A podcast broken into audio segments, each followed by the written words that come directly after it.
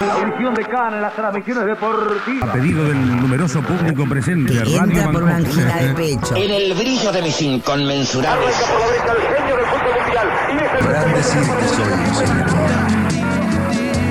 Pero no soy. Belgrano 75 el domicilio. Rivadavia Estación América en la provincia de Buenos Aires. La radio vive y se vive de mil maneras distintas.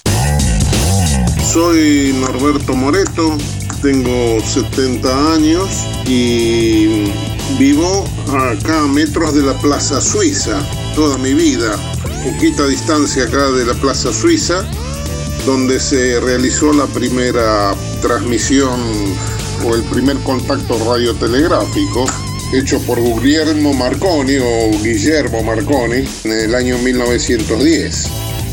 Ahí se realizó la primera transmisión porque él vino invitado para los festejos de la semana de, del centenario de mayo y aprovechando que estaba acá, él era un experto en transmisiones, se vino acá a Bernal que tenía familias amigas de italianos y realizó, después de varios intentos, pudo lograr una transmisión con este, países de Europa, una pequeña transmisión. Pero bueno, se la considera la primera transmisión radiotelegráfica, ¿no? Él lo hizo con un equipo que trajo de allá, de Italia, y, y remontó barriletes. Entonces el hilo conductor que remontaba el barrilete hizo de, de conductor y el propio barrilete de, de antena. Y así, bueno, se realizó la primera, la primera, el primer contacto radiotelegráfico acá en la Plaza Suiza, el metro donde yo vivo. La Plaza Suiza que lleva su nombre porque era de un industrial de esa nacionalidad, don Carlos Fischbach. Y con respecto a lo que pienso de la radio, la verdad que en mi vida es un factor, un medio de comunicación hermoso. Yo toda mi vida tengo algo ligado a la radio. Primero cuando hice el servicio militar, lo hice casualmente en el regimiento de 7 de infantería en La Plata y estaba en la radio estación. Hacíamos las comunicaciones con todos los regimientos del, del país. Y, y después, eh, toda mi vida, eh, todas mis actividades las realicé con una radio al lado. Así que es un medio que aprecio mucho.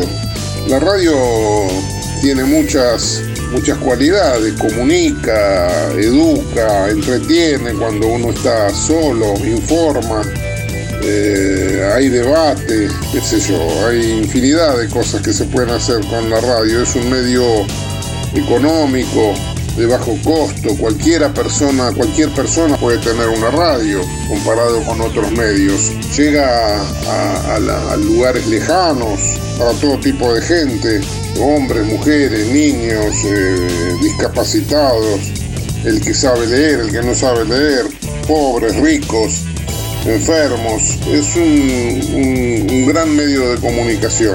No discrimina a nadie, todo el mundo puede tener un pequeño receptor de radio. Y bueno, en mi caso, a veces que me cuesta dormirme a la noche, la radio abajo la almohada es una, una compañía. Escucho música, escucho noticias, me informo, el estado del tiempo, partidos de fútbol, qué sé yo. A mí me encanta, la verdad que eh, cualquier actividad que hago estoy siempre con una radio al lado. 27 de agosto, Día de la Radio Argentina. Una producción de UNQ Radio.